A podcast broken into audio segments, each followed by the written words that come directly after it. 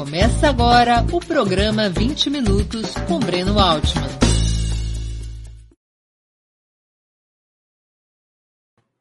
Bom dia! Hoje é 14 de junho de 2021. Está começando mais uma edição do programa 20 Minutos. Nosso convidado é Vivaldo Barbosa. Filiou-se ao PDT em 1981 foi secretário de Justiça do primeiro governo de Leonel Brizola no Rio de Janeiro e deputado constituinte, eleito em 1986.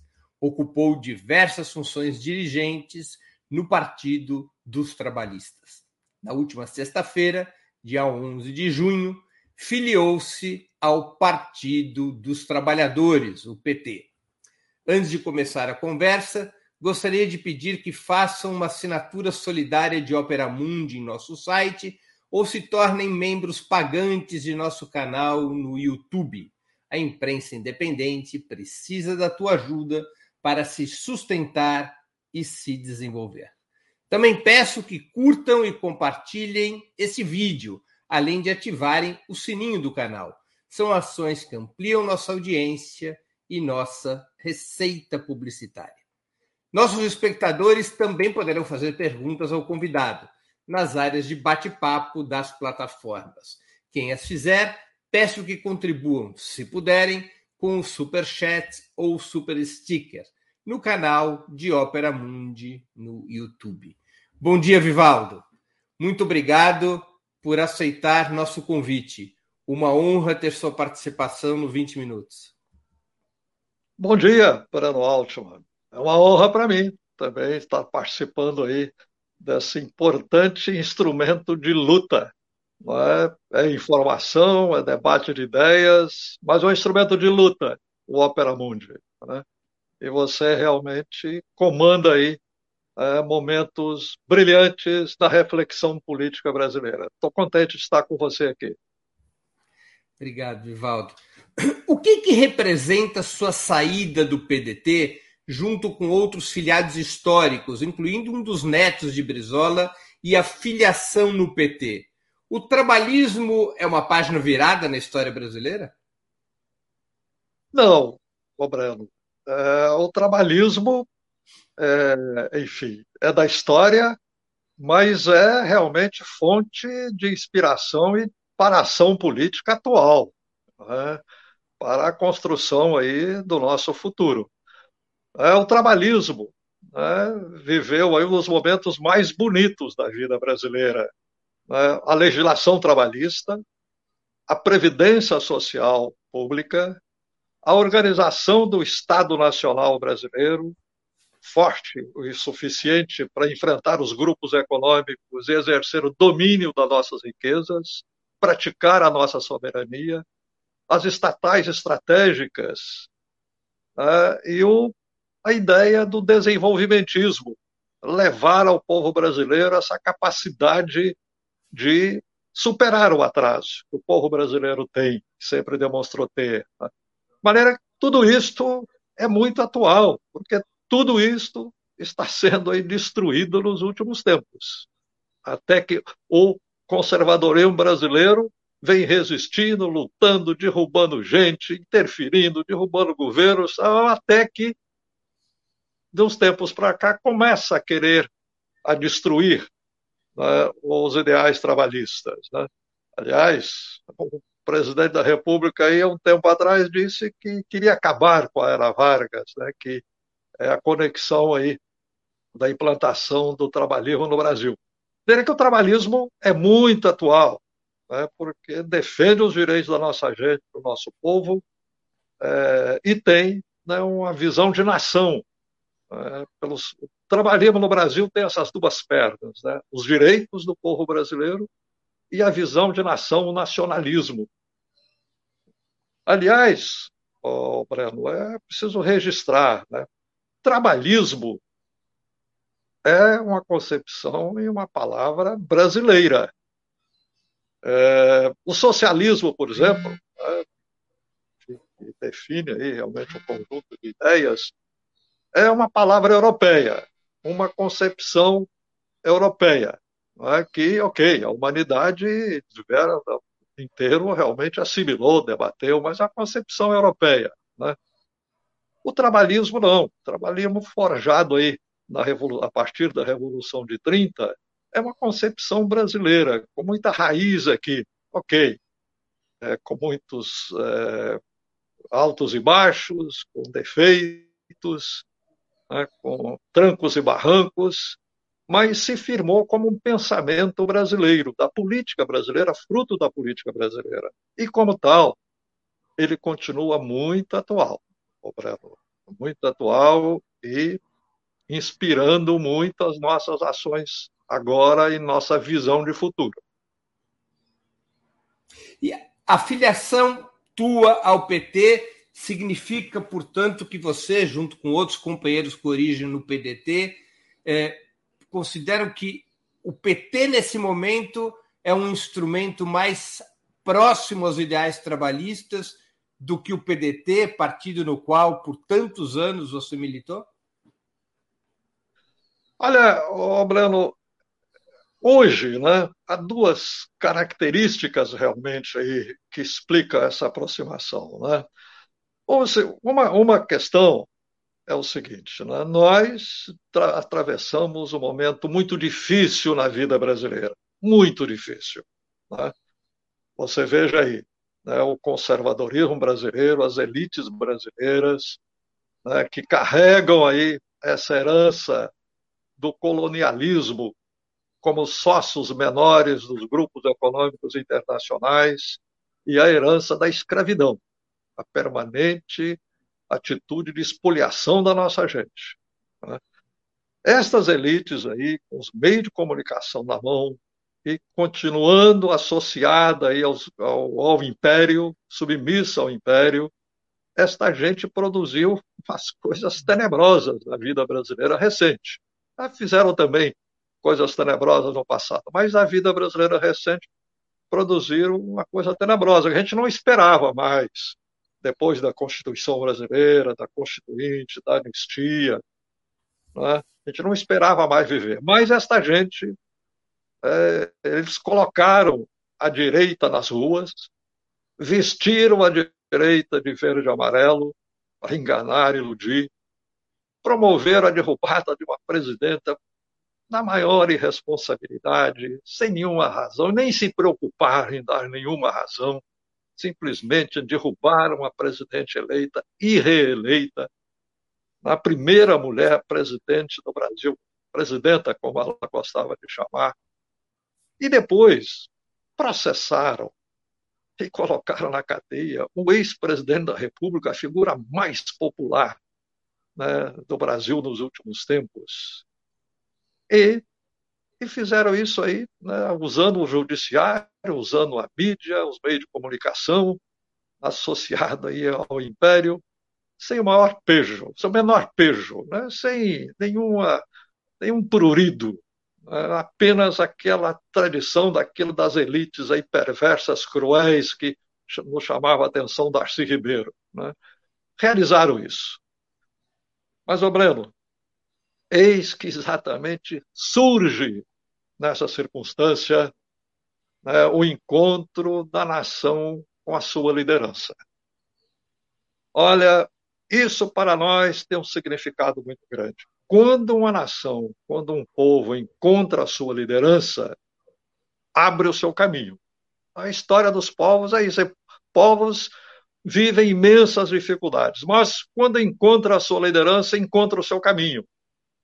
É o que está acontecendo agora no Brasil. E o Lula é essa liderança que o povo brasileiro está reencontrando. É, e o caminho, então, se abre. Então, para nós, é um registro muito especial, um reconhecimento, uma admiração renovada e a liderança do Lula, a consciência que ele tem do dever de liderar a nação brasileira, o Brasil, neste momento. Isso para nós é muito importante, porque nós consideramos a questão da liderança para os povos uma questão fundamental das possibilidades de transformação. É? Isso aí aconteceu com a liderança de Getúlio Vargas, é, e depois, enfim, a figura de Brizola, que nós sempre cultivamos como isso, isso para nós é um toque muito especial. Né? Não é nenhuma questão de idolatria, né, de nada, é uma questão de toque da história, um toque especial. Por isso nós fazemos aí esse reconhecimento ao Lula. De outro lado, Breno, essa questão realmente da identidade. Você veja, todas essas nossas crenças, que eu disse a você que forjaram o trabalhismo no Brasil, hoje o partido, além da liderança do Lula abraçar isto, partido que mais defende né, os direitos dos trabalhadores, as estatais, né, o Estado Nacional, o desenvolvimento do país, é o PT, como partido. A sua bancada não discrepa ninguém. Todo mundo lá defendendo agora a luta contra a privatização da Eletrobras, esse troço dos mais escandalosos né, dos últimos tempos, a, a, defesa da legislação trabalhista contra a reforma trabalhista, contra a reforma da Previdência, o PT está lá firme, uníssono nisso aí. O nosso partido anterior, né, o PDT, era a esperança de que seria o porta-voz do trabalhismo. Mas desde a morte de Brizola, o PDT não é mais trabalhista, não é mais trabalhista, não é mais brizolista. Né? Veja agora aí, parte da bancada votou pela liberação da economia, parte da bancada votou pela reforma trabalhista, tirando direitos, parte da bancada votou pela reforma da Previdência, tirando direitos, e agora a Eletrobras. Ora, para o trabalhismo, concepção trabalhista, a Eletrobras foi elaborada nos tempos da presidência de Getúlio Vargas, pela sua assessoria econômica, aquelas grandes figuras do Rômulo de Almeida, Jesus Soares Pereira, que nós estudamos na história, grandes figuras brasileiras, grandes pensadores, visão estratégica, elaboraram a Petrobras, elaboraram a Eletrobras. Né? Duro implantar a Eletrobras, que o Getúlio não conseguiu, o Juscelino não conseguiu, apesar de construir tantas elétricas, né? só o Jango que teve a capacidade política ali de implantar a Eletrobras. E agora, ver o PDT votar parte da bancada né, pela privatização da Eletrobras e a sua liderança nada faz, sua condução política nada faz. Enfim, isso é uma demonstração daquilo que nós já observamos lá de trás, que o PDT não é mais trabalhista, não é mais brisolista. E hoje encontramos esses ideais trabalhistas de uma maneira muito mais forte é, no, no, Partido dos Trabalhadores. E nós, embora a gente saiba que o Partido dos Trabalhadores nunca no passado gostou disso, de ser chamado né, de defensor de ideais do trabalhismo. Então, muita gente talvez nem goste disso agora, mas nós estamos lidando com as realidades políticas na nossa frente e nas nossas mãos. E temos que ver a realidade, Breno. Quais você acha que eram as principais divergências entre o trabalhismo e o petismo, já que você tocou no assunto? Deixa eu, enfim, a, a primeira questão né, é a questão da ligação dos direitos dos trabalhadores à questão da nação. Né? O trabalhismo teve essa felicidade de compreender isto. Não é possível construir um sistema de direitos sem construir a nação. É parte da construção da nação, construção de um sistema de direitos. Né? É, a salvação da nação. Você vê hoje aí, em meio a tantas coisas aí mas a Previdência Social, o sistema de aposentadorias ainda salva. O sistema público de saúde ainda salva. A escola pública ainda salva, apesar de tudo, né? ainda salva. Então, é, os direitos né, são parte da construção da nação. Né? Uma nação é, é, tem que preservar as suas riquezas, o seu conceito, a sua concepção, e neste ponto muitos fundadores do PT não apreciam esse aspecto. Né? Eu diria a você, é um pouco aí as divergências que surgiram aí na década de 50 entre o ISEB, estabelecido aqui no Rio de Janeiro, o Instituto Superior de Estudos Brasileiros, onde se debateram as, os ideais nacionalistas, acima de tudo, trabalhistas, e a USP, onde não prevalecia muito essa ideia. Né? É uma concepção diferente aí. Eu sei que, enfim, a, não estou dizendo a USP no seu conjunto, mas as correntes, né? algumas correntes, personalidades. Né? É, isto, isto marcou aí diferença. Na fundação é, do PT, também isso refletiu. Houve um pequeno congelamento aqui da imagem do Vivaldo. Vamos só esperar um pouquinho que ele retome. Eu peço para a produção que entre em contato com ele. Ele estava aqui resgatando as divergências entre o trabalhismo e o petismo. Vamos aguardar só um pouquinho, que às vezes acontecem esses problemas nas transmissões. É... Ele está voltando já. Não sei, eu estava sendo ouvido, Brano? Sim, sim. Você estava falando as diferenças entre o ISEB e a USP. Não, perfeito. Né? E também na fundação né, do PT, a questão da visão que nós é, é, sempre apontamos, e Darcy Ribeiro e outros aí apontaram a questão de uma certa visão dualista, né? entre um sindicalismo mais voltado para os setores mais avançados da economia e, e também né, filiais aqui de empresas multinacionais que é, o PT foi muito, enfim, afetado. Afetado não estou dizendo negativamente não, né, mas é muito afetado por essa visão sindical. E, e nós, né, por uma visão mais ampla dos trabalhadores brasileiros, do povo brasileiro. Né? O PDT se marcou muito por isso aí, né? por essa visão aí do, do, povo geral, do povo desgarrado, né? enfim, das massas, mas que cultivavam o sentimento de solidariedade no trabalho, na questão trabalhista, e solidariedade na questão da nação, na visão de nação. Né?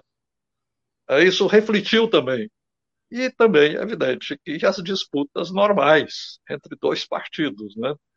Nós querendo restabelecer aí o trabalho no Brasil e o PT querendo se impor é, como partido. Natural, cotoveladas e disputas surgiram e o PT conseguiu. Nós, no PDT, nós efetivamente não conseguimos ser né, o que esperávamos ser. E o PT conseguiu. Né? e por isso mesmo a nossa visão de realidade das coisas. Né? O PT hoje é aquele partido com a sua organicidade no sentido do partido mais amplo do país, maior partido do país, mais enraizado na vida brasileira, mais distribuído, melhor distribuído no território nacional, com conexões eh, na, na academia, na universidade, nos estudantes, no pensamento, na área intelectual, tal. Então, o PT realmente conseguiu se enraizar aí de tal maneira que o dever nosso hoje, com essa aproximação, com esse significado de conteúdo político, é o dever que a gente tem de dar, ajudar nesse processo, né, do PT desempenhar o papel de partido político do povo brasileiro e, evidente, refletindo o quanto nós pudermos está debatendo lá dentro, refletirmos cada vez mais os ideais da natureza trabalhista de que ele já é também portador. Você acha que as, essas divergências que você destacou entre o trabalhismo e o petismo, elas estão hoje superadas? Estão, estão né, superadas é, na luta política atual, né, que é a defesa dos direitos da nossa gente, do povo brasileiro, do trabalhador, e em torno de uma liderança política nacional, que é o Lula. Ah, então, essa, essa coisa. E, e, realmente, hoje, se você vê os pronunciamentos, a postura da bancada do PT, da estrutura partidária, é preciso registrar realmente aí né, a presidenta Gleisi, né? Você veja que tantas coisas, mas eu quero puxar uma, que é muito cara para nós, né? a luta anti-imperialista né, levou a Gleisi a se aproximar e se pronunciar aí em defesa da Venezuela. Né?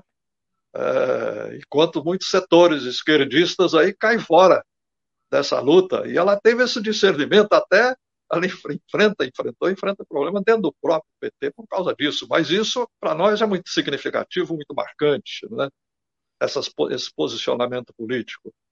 E a, também aí, na postura da bancada, reflete muito isso aí, é, de maneira que, efetivamente, hoje, essa identidade entre o trabalhismo, entre o brisolismo né, e o PT e Lula é muito intensa. Como é que você vê o papel do Ciro Gomes, que também reivindica essa herança trabalhista? Olha, em termos de herança, né, enfim, a herança é aquilo que você busca aí nas raízes, né? na sua evolução, na sua natureza. As raízes do Ciro são outras. Né? É, nunca vi nenhum marco, nenhum sinal de trabalhismo na trajetória dele. Né? Ele era um político desde juventude, lá da Arena, né? ligou-se aí ao, à política do Ceará com Tarso Gereissati, né? fundador do PSDB, e o Brizola dizia, naquele tempo, o PSDB é a nova cara da direita. Você não lembra, Brano? Quantas vezes o Brizola disse isto? O PSDB é a nova cara da direita. E foi lá que o Ciro foi é, se encontrar.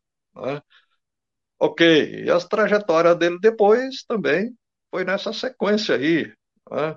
Ele, como ministro da Fazenda é, de Itamar Franco, inclusive gozando ali de uma liberdade de ação muito grande, ele que ele poderia colocar ali tudo o que pensava e praticar os atos é, que imaginava adequados, ele foi um dos ministros mais liberais, né? baixou tarifas de importação, coisa que nenhum país no mundo faz, né?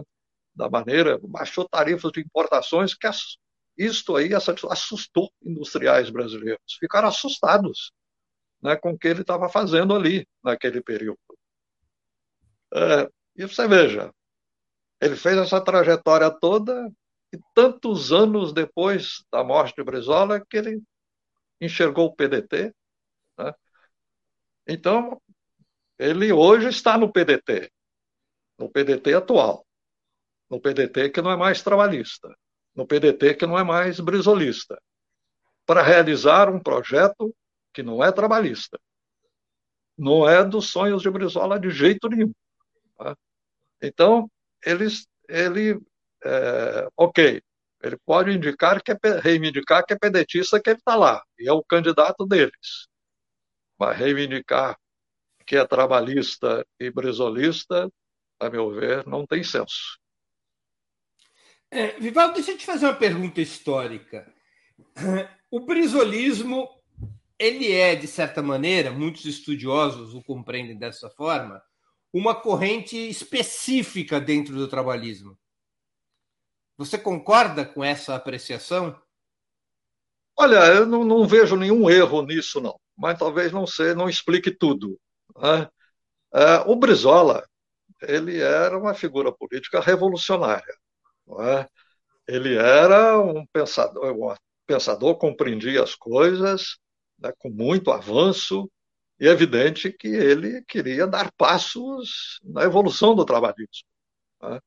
E ele, ok, restaurou e restabeleceu as lutas aí pelos direitos, pela organização do Estado Nacional, reproduziu isso, quis avançar com isso aí. Você veja que o Brizola, governador do Rio Grande do Sul, desapropriou a empresa de energia elétrica, a Bonded Share, né, dos canadenses americanos e desapropriou a empresa de telefonia, a ITT, gigantes da economia mundial. Né? Mas ele defendendo como governador os interesses do desenvolvimento, do avanço no seu estado, e viu que essas duas empresas multinacionais não, não trabalhavam para isso. ele teve a, a coragem, a audácia que, como governador, fez essas desapropriações né? e desafiou aí a ira do império, que se abateram sobre ele, acho que nunca mais o perdoaram. E depois, né, ele também adicionou a questão da educação como questão central no trabalhismo, na política brasileira. E ele dizia: olha, com as crianças educadas nessa escola que estamos construindo, eles vão fazer no Brasil aquilo que não pudemos ou não tivemos coragem de fazer. Porque com as crianças, os brasileiros educados, não se mais, não se sujeita mais a essa, essa postura aí né, das elites e dos donos do Brasil né, de, enfim, continuar carregando essa herança da escravidão. Ninguém mais aceita isso. A criança brasileira educada não aceitaria isso. Então, o, o Brizola, ele, ele colocou essa questão né, do avanço, uma postura muito revolucionária na política brasileira, e com muita coragem, né, com muita coragem cívica, né, com muita determinação. Né. Então, ele, enfim, ele é uma nova etapa no trabalhismo. É uma nova etapa no trabalho. Né.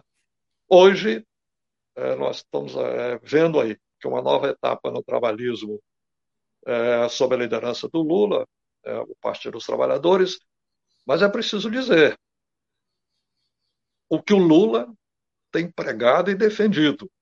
Né? O Lula ele vê aí nos meios de comunicação um grande entrave para a vida política democrática, para a prática da República no Brasil. Aquilo que também Brizola via e batalhava muito. O Lula vê isso aí. O Lula vê com clareza hoje o papel do império. Né? O papel do império na vida brasileira. Então, é, é, hoje, essa nova etapa do trabalho, é evidente que a personalidade do Lula também é própria, as características dele, né? ele está procurando aí é, é, levantar aí, enfim, uma habilidade política imensa né, que ele tem, né, deixando todo mundo desconcertado nessa coisa, mas o que ele tem empregado. E o que nos disse lá na nossa conversa, nossa reunião com ele, é, enfim, deixa tranquilo de que, em meio a essa habilidade dele, essa capacidade de agregação, ele está com uma visão muito determinada pela soberania nacional, pela retomada de uma postura de respeito do Brasil no mundo, retomar tudo isso de errado que esse governo está fazendo, hoje aí esse desastre Bolsonaro e o antecessor dele, o Temer, é, retomar tudo isso aí e afirmar realmente os direitos da nossa gente, nosso povo. Hoje o Lula está muito determinado. Então é uma nova etapa é, no trabalhismo. Ok, muitos dirão, é diferente da, da etapa do Brizola? Claro que é. As etapas exatamente são diferentes, por isso são novas etapas. Mas o fundamental é exatamente são etapas que complementam os avanços já obtidos, e que exatamente avançam, é o que nós queremos. É, tenho aqui algumas perguntas de espectadores. O José Jonas Duarte da Costa, ele pergunta sobre o que a gente estava conversando agora. Brizola era o que o Florestan Fernandes chamava de nacionalismo revolucionário?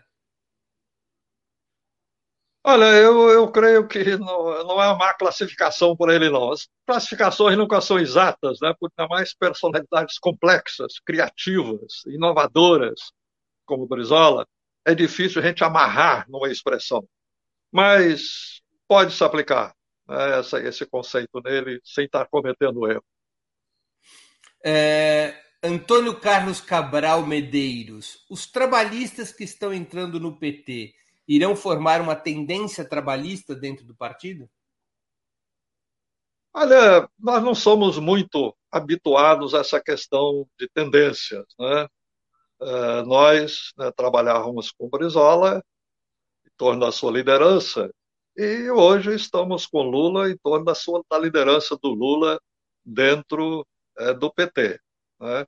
Queremos debater o mais fundo que pudermos essas questões trabalhistas que vemos que devem ser colocadas com firmeza na vida política atual. O Lula está sensível a isto. A vida partidária enfim, a luta política vai dizer realmente os rumos concretos. Mas nós não estamos muito habituados a trabalhar com essa questão de tendência, não. Vivaldo, deixa eu colocar uma outra questão.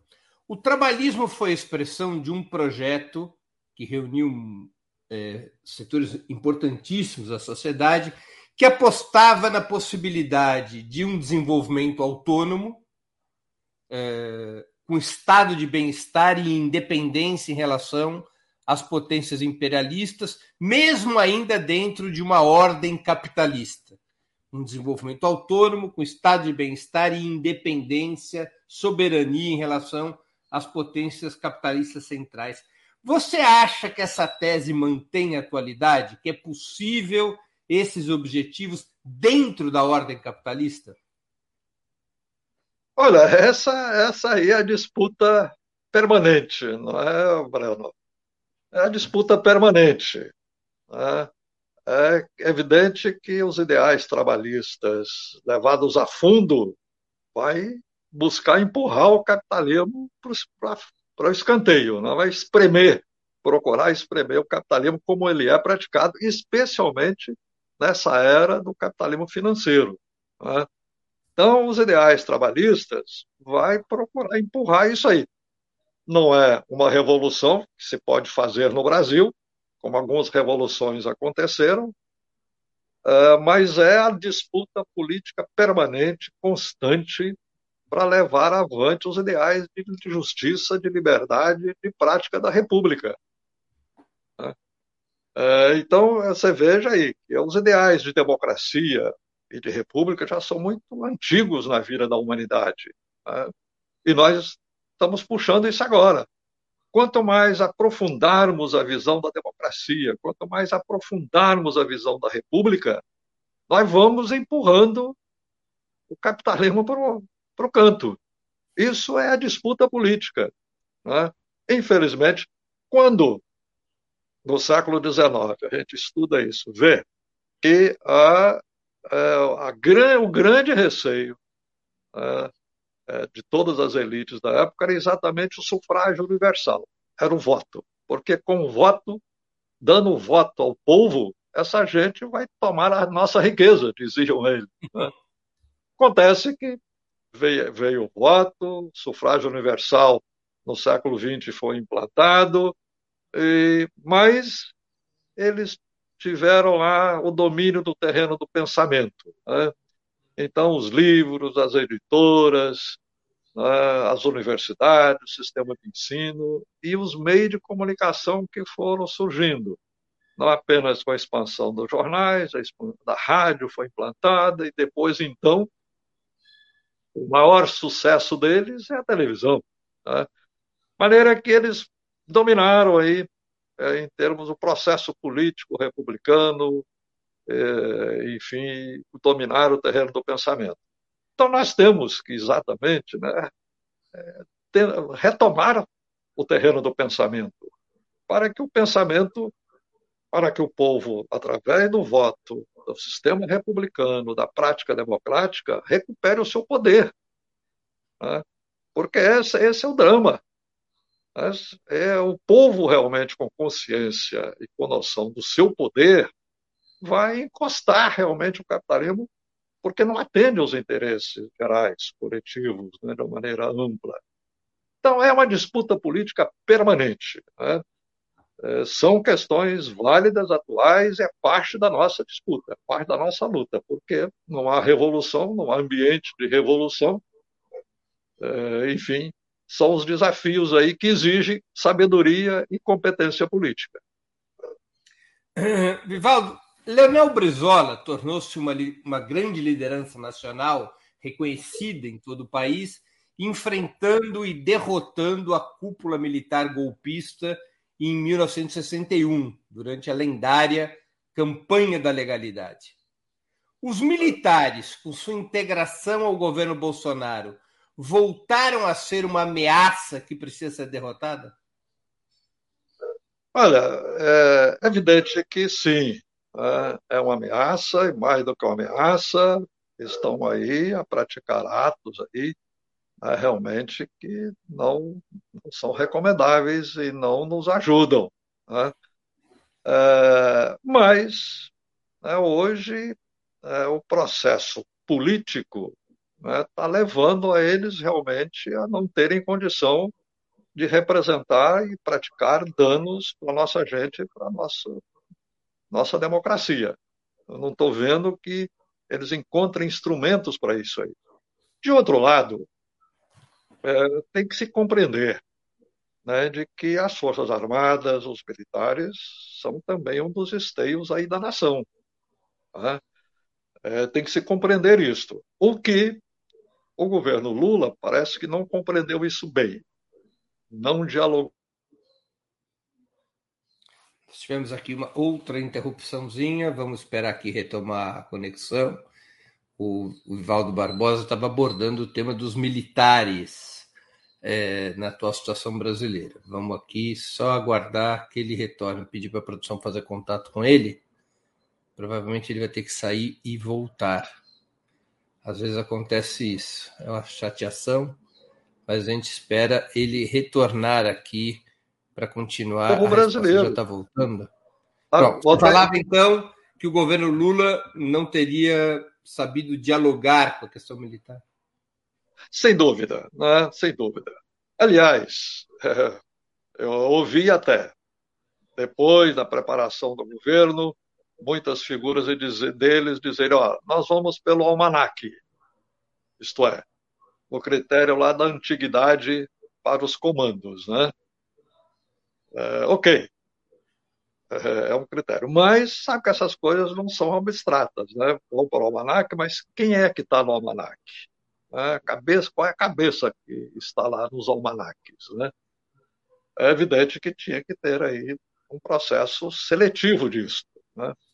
E de outra questão, é preciso que dentro das Forças Armadas ressoe aí um, um sentimento do povo brasileiro, um pensamento nacional. Há tantos militares aí de tradição de compreender o Brasil, há tantas obras aí, tanta coisa. Por quê né, que essa gente fica aí voltada ainda, aí submissa para o Império, batendo continência para o Império? Ah, isso não tem sentido. Né? Ah, eu sei que a questão aí do golpe de 64, ah, você mencionou a questão de 61. Aquilo de 61, inclusive, foi uma fração dos comandos aí da, que tentaram dar o golpe para impedir a posse do João Goulart. Mas muitos setores, tanto assim que eles não conseguiram falar, muitos setores da estrutura é, do Exército realmente não apoiava isso. A estrutura da Força Armada não apoiava isso. E depois tiveram com o golpe militar. É evidente que é, eles produziram uma lavagem muito grande. A quantidade de militares aposentados, caçados, foi imensa. Né? Os registros históricos aí, até muita gente se surpreende com isto. Então, isto ficou aí um pensamento dominante no Exército, nas Forças Armadas. Com a democratização, né, é evidente que tem que se produzir um impacto, como os diversos setores da vida brasileira, também das Forças Armadas. É, é preciso produzir um impacto lá dentro. Né? E quando o governo elege, quando o governo elege, quando o povo elege um governo, ele dá essa missão para influenciar, para levar a voz do governo para todas as áreas, inclusive para o judiciário.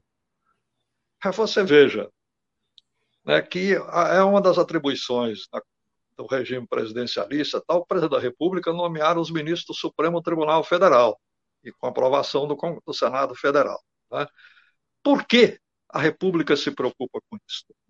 Porque o Judiciário é um órgão independente, o poder judicante do juiz é intocável, ele decide de acordo com a sua consciência, inspiração da lei, aplicação da lei, muito bem, tudo isso. Mas a organização do serviço público judiciário tem que obedecer às necessidades do nosso povo.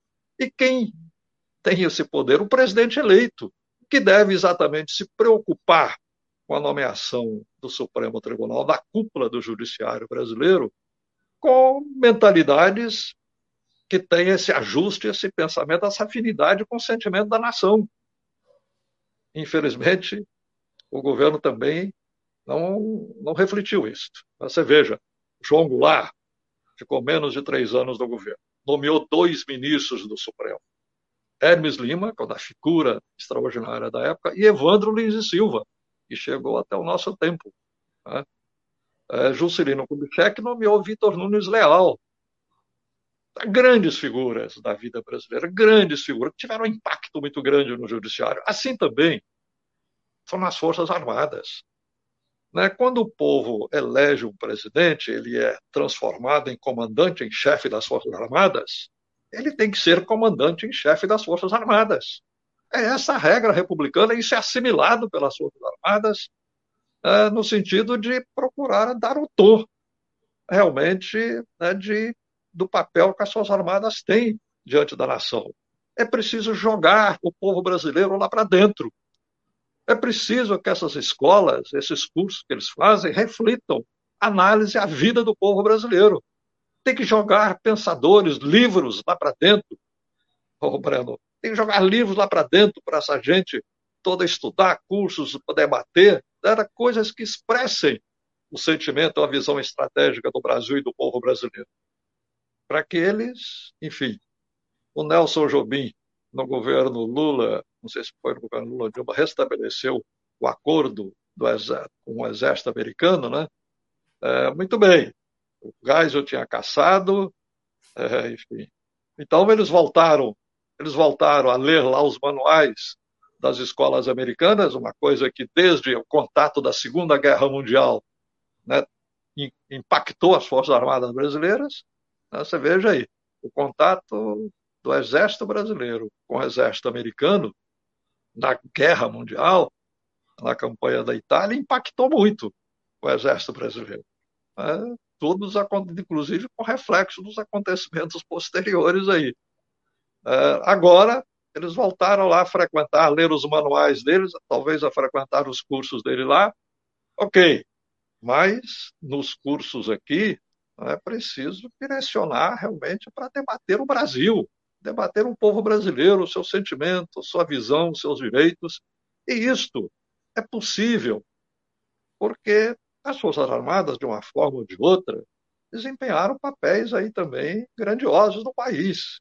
Você veja que no século XIX, a, eu sempre digo, além do Banco do Brasil, a Caixa Econômica, os Correios, que agora querem destruir todos três, né, representarem, desempenharam um papel muito grande na unidade do Brasil no século XIX, o Exército Brasileiro, sem dúvida. É, ok, há muita visão crítica aí do papel de Caxias, do ponto de vista humanitário, ok, você tem a questão da guerra no Paraguai, aquele horror ali, muito bem. Mas desempenhou um papel de unidade do Brasil, né, que é uma coisa marcante é, na, na, vida brasileira. Né? Então, o Exército brasileiro, as Forças Armadas, tem um papel é, relevante e elevado a desempenhar. Você acha que houve, durante os governos Lula e Dilma, pouco cuidado com essa questão militar e com essa questão do sistema de justiça? Exatamente, eu diria isto: pouco cuidado. Não desempenharam as funções que o presidente da República está investido pelo voto popular. Tá? É, quando o presidente é ungido pelo voto popular, ele está investido de prerrogativas que se espera realmente dele para é, dar um banho nas instituições do Estado, na vida republicana.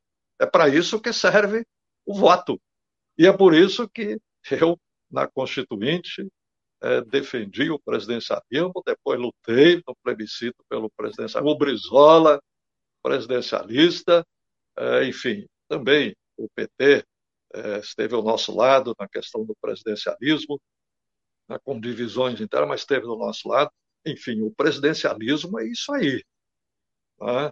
É para que o povo brasileiro se una naquele momento, se enxergue como nação de ponta a ponta do território nacional, ele se veja como uma unidade é, naquele momento, escolhe o seu dirigente, o seu presidente, e espera que esse presidente dê um banho na vida institucional republicana do país. É uma investidura né, muito especial decorrente do voto da nação, da manifestação uníssona do povo. Uníssona no sentido, né, através de maioria, mas uníssona no sentido de buscar né, algum entendimento da nação e algum projeto de nação, alguma concepção de nação, e o povo escolhe pela sua maioria alguém que é munido dessa investidura, o Breno, e passa a ter o dever irrenunciável. Olha, uma escolha, você veja até na vida americana, uma escolha de ministro do Supremo, da Suprema Corte Americana é uma coisa debatida intensamente. Intensamente. Né? Estamos assistindo agora aí esse processo de escolha dos dois últimos, último ministro já nomeado, e desse que vai ser nomeado em breve para o Supremo, é um troço assim, né? Feito na maior dos critérios, os, os menos responsáveis possível. Né? A figura que não se debate, a figura que não expressa. Então, os escolhidos aí, um sentimento mais profundo da vida jurídica brasileira é, na concepção de que o direito, de que o sistema judiciário é para servir ao povo, servir à nossa gente, servir à nação, e não para se encastelarem, se encastelarem em grupos, corporações e arrancando, procurando arrancar aí é, parte do orçamento nacional para si. Né? É, então, é, é um dever, é um dever irrenunciável para o presidente eleito dar esse toque é, nas instituições, dar esse banho nas instituições, especialmente a partir dos tribunais superiores, com ênfase no Supremo Tribunal Federal, e como chefe, comandante em chefe das Forças Armadas Brasileiras. O Luiz Alberto Benevides, que contribuiu com o Superchat, queria agradecer, ele coloca a seguinte questão. Lula jogou o tabuleiro partidário para o alto e entregou outro com as peças coladas no PT e no PSB. Por antecedência eleitoral ou reconstrução da esquerda? Olha, essas coisas não se separam, né? Ninguém se prepara para uma eleição sem pensar em organizar bem a eleição. Né? Senão, pode ser até um debate bonito, você pode até tirar belas fotografias, fazer alguns registros históricos, mas não estará participando das eleições para valer. Né? Participar das eleições para valer você tem que mergulhar nas eleições, examinar as forças, as possibilidades, sem transgredir os princípios, né? sem né, fazer tergiversações, mas você tem que mergulhar no debate político eleitoral, que é complexo, que é composto de mil coisas. Né? É, então, é, eu acho que o Lula, nesses contatos todos, ele está mergulhando no tabuleiro eleitoral, para isso ele é candidato, né? senão ele seria né, apenas um debatedor de algumas ideias, não, ele é candidato, e candidato tem que procurar levar a vitória, e é o que o povo espera, espera do seu candidato habilidade política, sem se desnaturar, sem se desequilibrar, mas o povo espera do candidato habilidade, competência política, sabedoria para chegar lá. Porque é um instrumento. O povo sabe que ao registrar o seu voto lá, ele está consagrando uma coisa que o seu candidato ajudou a construir ou construiu. É, ele sabe que o voto até simples, autônomo, que não é antecedido de uma articulação política superior, sábia, ele sabe que pouco valerá, não vai chegar a lugar nenhum. É, então, ele espera. O povo espera do seu candidato essa habilidade, a sabedoria e competência política para conduzir as coisas para poder chegar lá. Uhum. Vivaldo, todas as vezes que as forças progressistas chegam ao governo no Brasil e introduzem reformas que afetem os privilégios das elites, as elites locais ou estrangeiras, mesmo que moderadamente, começa o movimento das correntes golpistas, civis e militares. Assim ocorreu com Getúlio, depois com Jango, Lula, Dilma. Dos quatro, aliás, apenas o líder petista conseguiu completar seus mandatos constitucionais. Como sabemos, Getúlio, para evitar o golpe, se mata, Jango é derrubado por um golpe militar e Dilma por um golpe parlamentar. Você não teme que isso se repita caso a esquerda e o PT voltem ao governo? Como derrotar o golpismo aparentemente inerente às classes dominantes brasileiras e seus partidos? Ô, Breno, você produziu aí realmente uma síntese das coisas, né? O golpismo é inerente às elites brasileiras. É inerente. Está aí na vida brasileira. Havia muita ilusão de que ele houvesse passado depois da Constituinte. Pois é, a gente, com a Constituição, nós demos né, uma solução muito grande e superior à questão aí das ações golpistas, mas não eliminamos. Né? Você veja o seguinte: no Brasil, só se conseguiu ganhar a eleição com golpe. Todas as eleições que eles ganharam foi com golpe. Tá? Você veja, não apenas o golpe de 64, que derrubou o governo aí, mas o Collor foi eleito depois com um golpe do caçador de Marajás, além né, de um golpe anterior que tentou dominar a Constituinte, mas nós resistimos, lutamos todo lá, que foi o golpe do Plano Cruzado, mas o golpe do caçador de Marajás. Né? E depois teve lá o papel da TV Globo, nos noticiários, é, na quantidade de notícias, e depois lá na edição do debate final, tá lá, aquilo, aquele processo eleitoral que aconteceu foi um golpe que nós não conseguimos evitar. Indubitavelmente foi o golpe. Né? Depois o plano real. o plano real né, realmente foi um, o resultado de uma articulação aí com o impeachment do Collor, é aquela coisa, né? Hoje, ô Breno, é, hoje, é, a gente lembra que o registro histórico, o único brasileiro que ficou contra o impeachment do Collor foi o Brizola. Você se lembra disso? Sofreu pá, inapelavelmente. Mas se você olha hoje, poxa, derrubaram a Dilma aí por um tal de pedalada. Derrubaram o Collor por questão de um Fiat Elba e umas que... e contas irregulares, né, contas de gente fantasma lá dentro do palácio. Coisas pequenas aí, entendeu? É, não conseguiu pegar nada de substancioso, embora tivesse que o governo dele de outras coisas substanciosas rolava, mas, enfim. É, quando você derruba um presidente, né, você investe a classe política de um poder é, extraordinário, rompeu o voto, rompeu a investidura popular.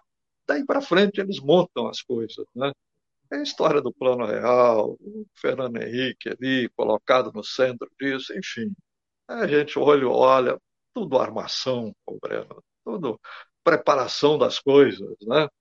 E agora, você depois, né? É, que a, a, o conservadorismo jogou a direita na rua, vestiu de verde e amarelo, os meios de comunicação fizeram o que fizeram, derrubaram a Dilma, a presidente eleita, prenderam o Lula, é evidente que resultou na eleição do Bolsonaro.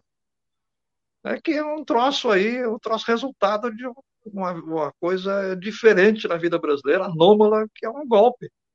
É, aquilo é um golpe. Então, as eleições no Brasil, o conservadorismo consegue é, enganar o povo brasileiro, iludir o povo brasileiro através de golpe. Então, esta é uma luta permanente. Não, é? o golpe não é apenas os militares, aí, os tanques na rua. Hoje há muita preocupação com isso. Eu confesso que não vejo muita condição, a gente só que pode errar nessas previsões, mas não vejo muita condição né, de golpe aí por espada, por tanque, por fuzil. Não vejo condição. E as coisas são armadas né, de maneira diferente. Eu acho que não há condições para isso agora. Mas é uma luta permanente. Né? a história, ah, o Jefferson já disse, foi copiado pela UDN aqui, né? a democracia, como é é? eterna vigilância. Então, o preço da liberdade é eterna vigilância. O preço da liberdade é eterna vigilância. Ok. É, então, isto, isto é vigilância permanente. É a luta política permanente. Né? Porque você não é apenas portador de um conjunto de ideias generosas, humanitárias, universais, é, justas, é portador desse conjunto de ideias. Você tem que viabilizar. Viabilizar é chegar lá e se defender. Chegar lá e se defender. Ter o dever de defesa. Né? Quando o povo investe um governante, especialmente no presidencialismo, investe o presidente da República da sua função, dá a ele o dever de se defender. Não pode ser jogado para fora. Né? Então ele tem o dever de se defender. É, ok. Quando é, Getúlio lá deu aquele tiro no peito, né? Ele estava meio prostrado. Você analisa a história. Pô, mas era isso que se esperava dele, da grande figura dele. Enfim, as coisas aconteceram, né? Mesmo do Jango, você sempre faz, poxa, mas o Jango não montou o seu famoso dispositivo militar, era um troço de Araque, né? Não tinha o direito de fazer isso? Tudo bem, Opa, tivemos mais um pouquinho de congelamento. Acho que nós somos um processo cíclico aqui, mas ele já vai voltar. Como, como aconteceu das outras vezes, vamos só esperar um pouquinho. Essa interessantíssima entrevista com o Vivaldo Barbosa, que muita experiência política, muito conhecimento histórico. Vamos só esperar ele retornar aqui que a gente volta as perguntas que a gente está fazendo para ele. Já está voltando. Ah, então, você falava do dispositivo militar do Jango, quando caiu. Pois é, ok, né? enfim, acabou, não funcionou, mas é sempre, a gente sempre é cobrado, a história cobra, né? Do governante o dever de se defender. A investidura do voto do presidente está implícito, embutido isso aí. Ele tem que chegar lá e tem o dever de se defender, para poder vingar as coisas que ele se comprometeu diante do povo e as esperanças do povo se realizar da maneira minimamente. Né? Vivaldo, deixa eu fazer outra pergunta histórica. Se a gente olhar para a história do Brasil, a única vez que o golpismo foi taxativamente derrotado, de uma maneira até humilhante, foi em 1961, na campanha da legalidade liderada pelo Brizola. Qual foi a diferença do Brizola ter conseguido impor uma derrota tão frontal a, a, ao núcleo golpista das Forças Armadas, o que lhe valeu o ódio desse núcleo golpista até o fim da vida, em relação aos demais dirigentes políticos que não conseguiram encontrar uma forma de resistência efetiva?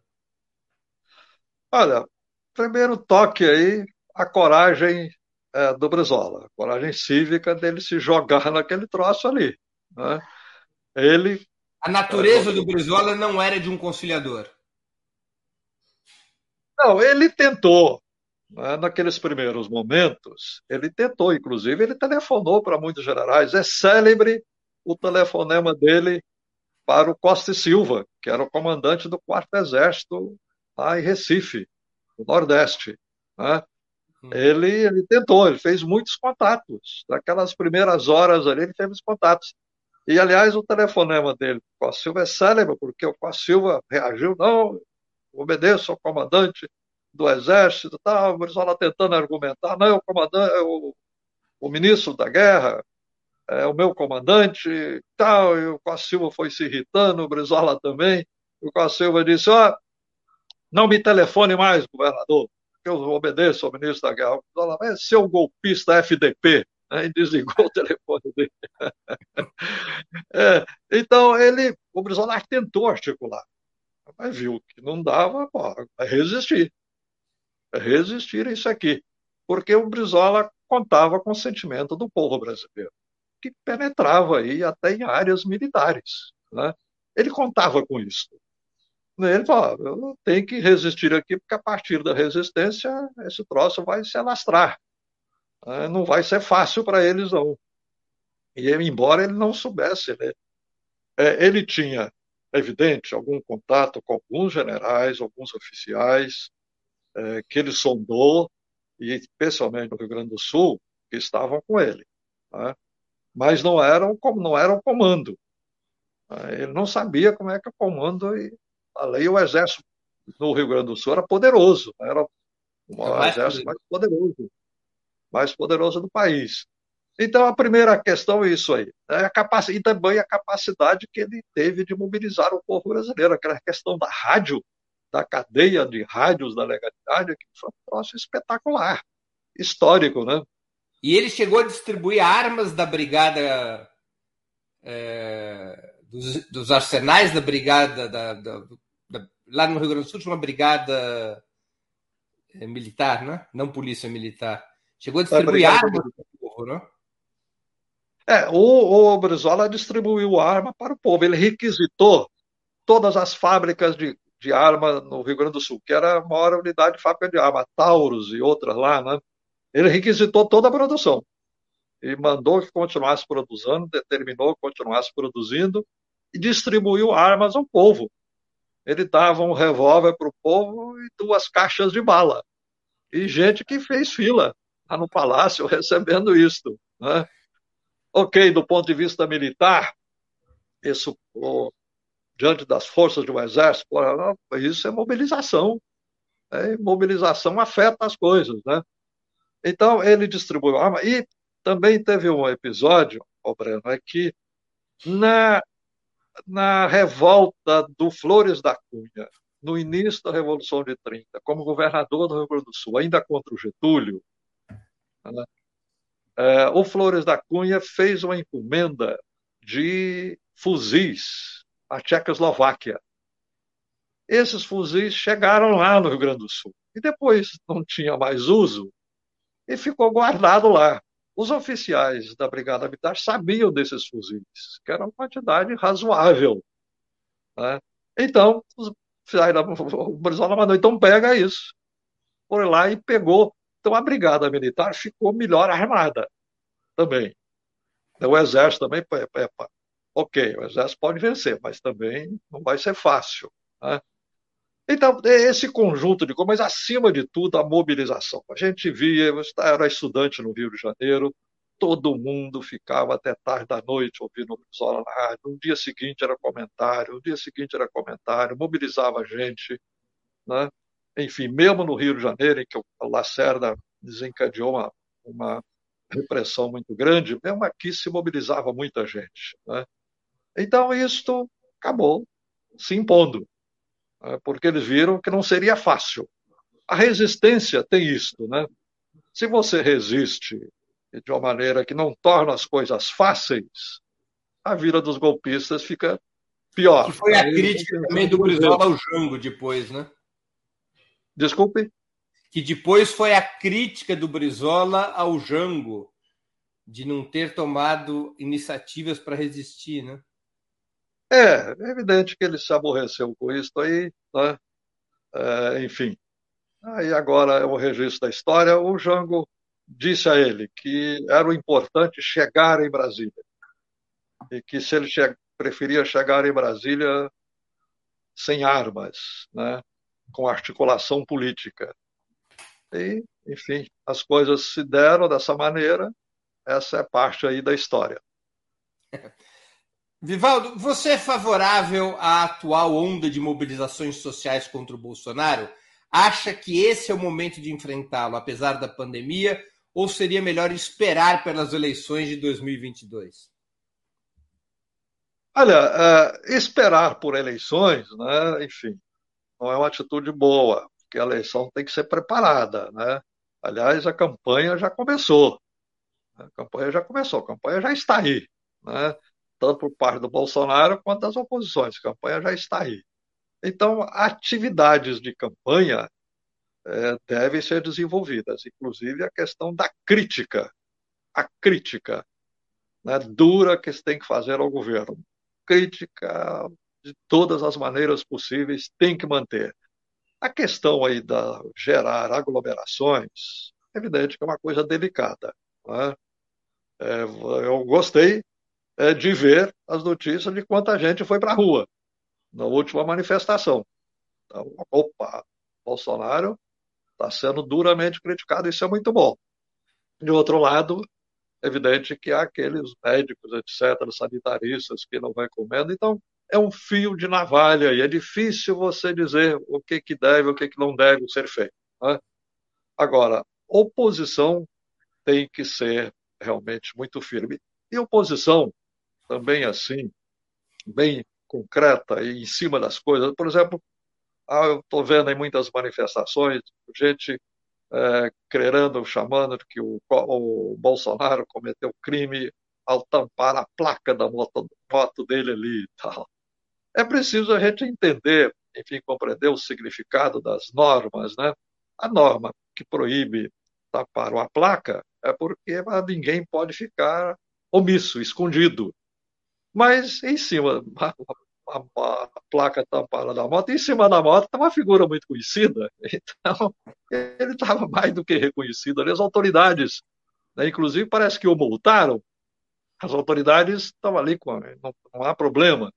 Então, são esses tipos assim é, de exercício de crítica que às vezes exagera num canto e no outro, né? É evidente a gente tem que fazer isso com bem profundidade, com muito acerto, né? porque é nós temos que exercer oposição muito firme, crítica muito firme, porque o que está se fazendo contra o Brasil e o povo brasileiro é uma coisa inominável, é inaceitável. Mas a grande saída é, são as eleições. Essa é a grande porta para o Brasil. Né? É, de maneira que temos que levar com sabedoria, são coisas aí de fio de navalha, que você fica na dúvida de um canto para outro, navega com dificuldade, caminha com dificuldade, mas o fundamental é caminhar numa visão crítica e preparando o povo brasileiro para dar o grande troco nas eleições do ano que vem. Vivaldo, como você imagina a construção de alianças para a sucessão presidencial? A esquerda deveria se apresentar com identidade própria, defendendo um programa contra o neofascismo, o neoliberalismo e o imperialismo, ou deveria buscar, desde o primeiro turno, uma coalizão com a oposição de direita, os setores da oposição de direita, mesmo às custas de um programa menos claro sobre o futuro do país? Esta segunda opção é a pior possível, que tem aí machucado a nossa história. Né? Você tem que se apresentar é, com a sua proposta nítida, nítida, ainda mais agora, que as coisas estão muito contundentes, esse radicalismo do Bolsonaro, essa exacerbação dele dos bolsonaristas, né, permite você criar um confronto bem direto, mas o confronto é preciso que se diga. Não é apenas contra o Bolsonaro. É contra esse neoliberalismo, esse, todo esse esquema né, de submissão ao império, aos interesses do império. Então, o nosso projeto tem que ser muito nítido, muito claro a esse respeito. Isto não elimina que você faça composições de ordem política sem desmanchar ou sem manchar este, este projeto. Você não pode manchar esse projeto. As concessões, porque ainda mais, né? esses grupos políticos que poderão nos ajudar nas eleições, né? são coisas, preciso reconhecer, são coisas pequenas do ponto de vista eleitoral. Né? É aqui, ali, um grupo aqui, outro grupo ali, que você vai conduzindo politicamente, ou também com coisas pequenas, sem fazer as concessões qualquer não se pode fazer qualquer questão, concessão essencial, porque senão você perturba, você não chega lá e chegando você não executa o que tem que executar, eh, de maneira que tem que ter habilidade e competência compreender de que esta gente não merece mais do que satisfazer uma coisa aqui e acolá. Né? Então, você não pode é, por exemplo, que mesmo porque eles não vão pedir, você não pode renunciar agora, nesse governo que vai decorrer da eleição, a um enfrentamento adequado dos meios de comunicação. Você não pode deixar o meio de comunicação. Nós falamos no judiciário, militares, é, mas é preciso tocar nos meios de comunicação. Você não pode. deixar os meios de comunicação manipular a vida da República é, como eles manipulam. Né? Há um interesse da nação aí para aprofundar a democracia e aprofundar a prática da República, que esse meio de comunicação é, tem que seguir. Então, é, você, nessas questões fundamentais, você não precisa fazer concessão, você não precisa mudar programa. Né? A carta aos brasileiros, lá na campanha de, 20, de 2002, a eleição já estava ganha, você podia fazer alguma questão retórica ali.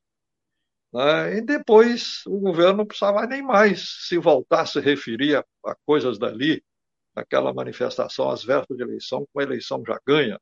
Né?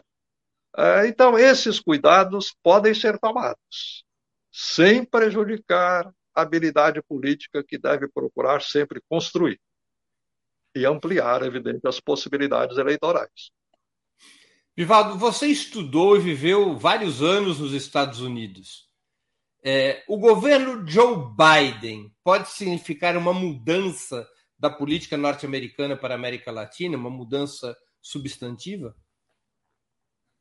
Olha, é, o governo Biden está mostrando que está fazendo mudanças em relação ao que se fez nos Estados Unidos nos últimos tempos, nas últimas décadas, inclusive por governo dos democratas. Né? Ele, quando lança esses três projetos aí, que se somado dão aí acho que 5 trilhões de dólares. 6 né? trilhões, 6 trilhões de dólares. 6, né? 6 trilhões de dólares. Esse troço que a gente não, não consegue nem imaginar quanto é, né? para é, o Estado atuar, né? isto é uma mudança. Uma mudança. Ele está restabelecendo, porque ele joga na área social, ele joga no, na tecnologia, ele joga no desenvolvimento do país e joga no Estado fazendo esse desenvolvimento. Né? Isto é uma mudança. Isto é retomar realmente coisas lá atrás do Roosevelt. Agora, inclusive em decorrência disso, Breno, os Estados Unidos se tornam mais fortes ainda. Então, os Estados Unidos abandonar sua política, sua postura imperialista é difícil imaginar. Né? Eles não abandonam a sua postura de império. Não abandonam. Veja agora como eles estão tocados aí pela China, que está aí uma presença no mundo. Né? Estão muito tocados por isso. Então, eu não, não espero que mudanças substanciais em relação à postura imperial e mesmo com relação à América Latina. Não será aquela coisa obtusa do Trump, né? uma coisa muito obtusa é uma coisa mais refinada, mais inteligente por parte deles, mas a exigir da gente também muita vigilância, muita atenção, porque não creio que eles abstenham-se de ser o império que são. Ivaldo, a gente está terminando nossa entrevista. Eu queria te fazer duas perguntas que eu sempre faço aos nossos convidados. A primeira é o que você leu ou está lendo durante a pandemia e gostaria de sugerir aos nossos espectadores. E a segunda, qual filme ou série você assistiu ou está assistindo e também gostaria de indicar? Uh, ô Breno, é uma coisa mais marcante que eu gostei de, eh, desta pandemia, além de tentar avançar num, num trabalho que eu estava fazendo aí de literatura, cultura e política, especialmente cultura e Revolução de 30, tava, avancei um pouco nisso, menos do que eu esperava, mas, é, e até um pouco em função disso, né, eu procurei reler Guerreiro Ramos. Guerreiro Ramos foi meu professor, foi meu mestre na Fundação Getúlio Vargas, é, ele era professor de Sociologia. Guerreiro Ramos é uma pessoa que, a meu ver, melhor entendeu, compreendeu o Brasil e o povo brasileiro. Né? Ele quis fazer aí uma sociologia brasileira para exatamente entender o Brasil, entender a questão do negro no Brasil. Aliás, ele dizia que a questão do negro no Brasil não é o negro, não é a questão do negro no Brasil. A questão do negro no Brasil é o branco. É o branco é que tem que é, mudar a sua mentalidade, a sua postura. E ele era realmente uma das grandes figuras da compreensão. Ele quis fundar uma sociologia brasileira. Ele quis fugir é, dos padrões internacionais. Ele criticava muito aqueles que reproduziam no Brasil a sociologia americana, né, especialmente o grande sociólogo da época, Merton. Né, ele criticou muito todos aqueles que queriam reproduzir a sociologia americana aqui é, no Brasil. Aliás, o Darcy Ribeiro dizia: Guerreiro Ramos é o melhor dentre nós, apesar né, de brigas aqui e ali, porque Guerreiro Ramos era muito polêmico, muito briguento também. Ele era muito aí é, é, questão aí do ISEB, o Instituto de Estudos Superiores de cunho nacionalista, já mencionei anteriormente, com algumas correntes da USP, ele brigava muito a esse respeito. Um sociólogo russo na época, União Soviética ainda na época, disse que um Guerreiro Ramos era o maior sociólogo do mundo. O russo disse isto. É, então, eu é, recomendo muito que se alguém puder. É muito difícil, porque não, não se reedita as obras dele. Alguns sebos, aí, alguns sebos caros, aproveitando a raridade para isso aí. Mas Guerreiro Ramos é um pensador o Breno, que deveria ser revisitado. Estou né? lendo também crônicas do Carlos Drummond de Andrade. Né? Eu gosto de ler essas crônicas de época que nos retratam a, a visão da época, especialmente das décadas de 50, 60, 70, que o Carlos Drummond de Andrade escreveu muitas crônicas. Estou lendo isso aí também. E li um livro, é, alguns meses atrás, sobre a vida política de Napoleão. Ah, de quem? Você lembra? Ui, houve uma, um congelamento aqui. Vamos só esperar que já volta para a gente encerrar a entrevista. Ficou em branco e preto, congelou a imagem, mas é um pouquinho apenas para ele retornar. Para tem que concluir a questão, ele estava falando, ah, voltando aqui. Voltamos aí. Então, de quem é essa? É uma biografia do Napoleão, você falou? É, o título até é a biografia política de Napoleão. De quem é, o é interessante.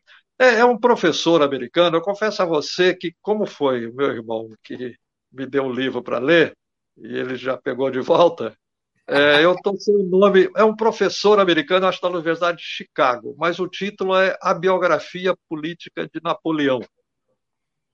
Eu confesso que uhum. me perdi aqui o autor do livro.